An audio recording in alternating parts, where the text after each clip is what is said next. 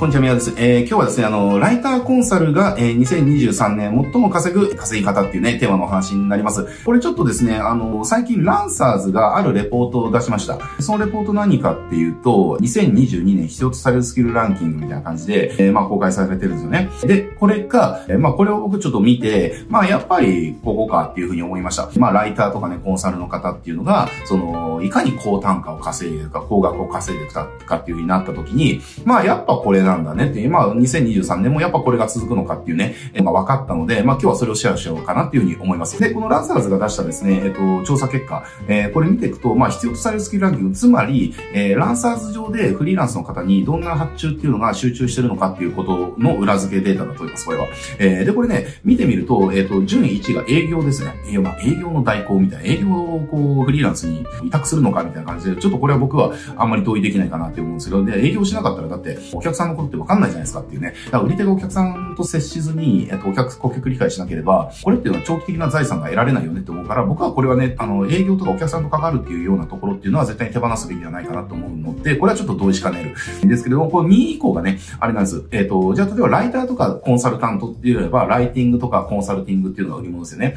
で、これが何位に順位してるかっていうと、5位、5位がライティングで、8位がコンサルティングなんですよ。だからまあ、これはやっぱり、そのトップ10に入ってくる、来てるから、もうライティングとかコンサルティングっていうのだけでも、まあまあ、いいっちゃいいんだけどけれども、これの、えっ、ー、と、ある分野にやっぱり特化することで、まあ、大きくやっぱり稼、まだまだ稼げるんだねっていうことがわかるんです。で、これどういうことかっていうと、2位と3位と4位を見てみると、2位、3位、4位、5位か。えー、ここを見てみると、もう答えがはっきりするんですよ。まあ、2位が、その、SNS とかの、その、保守とか、運用とか、更新とか、えー、ですね。で、3位が企画とかです。で、4位が動画ですね。えー、で、5位がリサーチなんですよ。えー、つまりこれどういうことかっていうと、これ全部ね、掛け合わせてもらうと、一つの答えが出るんです。2位がね、SNS の運用とか更新とか。で、3位が企画、4位が動画、5位がリサーチ。で、その次にライティング、コンサルってくるわけだけれども、これ全部掛け合わせてくると、一つの答えがね、導き出される。それどういうことかというと、要は動画の企画ですよね。動画の企画からできるライティング、えー、とかコンサルティングっていうのが、最も市場の、えー、需要があるっていうね、っていうのが、ここからわかるわけですよ。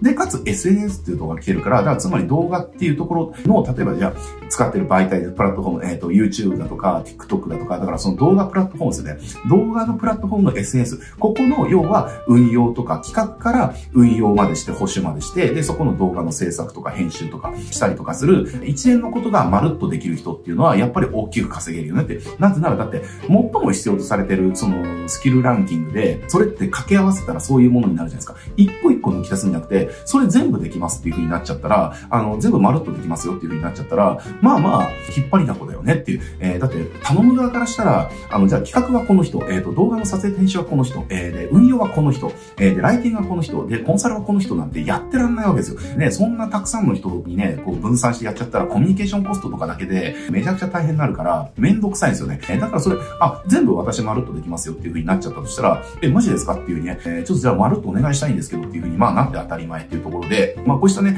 やっぱりランサーズってそのフリーランス、まあどんなフリーランスが今稼げてるのか、売れてるのかとかね、需要があるのかっていうのは、あの、やっぱりデータとしては一番、あの、まあ一番じゃないかもしれないけれども、持ってる会社だと思います。えー、なぜならそこにどんなフリーランスにどんな発注があるのかって、彼らは全部知ることができるから、だからまあこういったランキングを作れるわけですよねっていう。なので、これ単品でやっていくよりも、その、要は動画、SNS、えっ、ー、と、YouTube とか TikTok の、要は企業の運用とかね、マーケティングとかっていうのの企画から運用まで、で、かつ撮影とかの編集まで。で、そこの細かいライティングだとか、その、まあ、コンサルティング、アドバイスですよね。えー、っていうところまで一連でできる人っていうのはめちゃくちゃその市場価値が高いっていうのがわかるわけですね。で、これ、一個一個で分散していったらできる人なんていうのは5万っているわけですよ。だけど、全部まるっとできる人っていうのはいないわけですね、ほとんど。で、ほとんどいないからこそ市場価値ってめちゃくちゃでかいし、外注で頼む側からすると、一人で全部完結した方が楽なんだよ、コミュニケーションコストがかからないから。えー、めちゃくちゃ楽なわけですよ。なのでね、で、これ頼む人がたくさんいたら、さらにディレクションコストっていうのもめちゃくちゃあって、調整っていうのをやんなきゃいけないじゃないですか。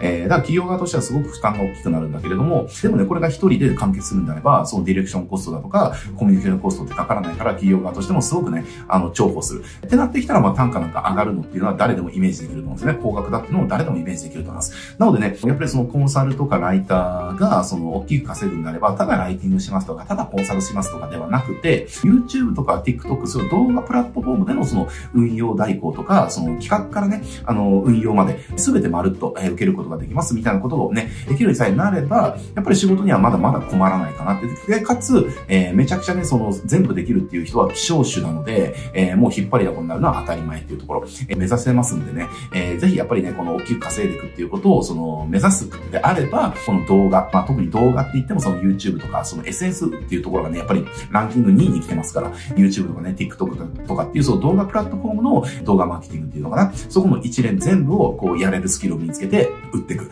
えー、そうすると市場価値ってはめちゃくちゃ高まりますんでね、ぜひぜひそれね、あの、ピンときた方は、えー、目指してってもらえるといいんじゃないかなと思います。はい、じゃあね、今日これで終わりますけれども、このチャンネルこうしたね、あの、ビジネスチャンス的な話、たくさんね、あの、アイデアとか共有してますので、なんかね、こう、大きく稼げる、あの、テーマ何かなとか、ジャンル何かなとかっていうこと気になる方いたら、ぜひね、チャンネル登録してね、他の動画もね、チェックしてみてください。はい、じゃあ今日これで終わります。ご視聴ありがとうございます。